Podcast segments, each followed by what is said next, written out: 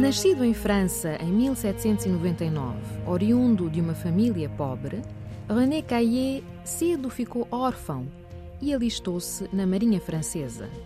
A dada altura, tomou a decisão de empreender uma viagem de exploração da África Ocidental, disfarçado de muçulmano e às suas expensas. Ficou conhecido como o primeiro explorador europeu que regressou vivo de Tombouctou, no atual Mali.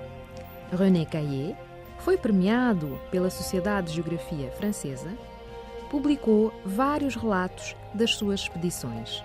Faleceu em 1838.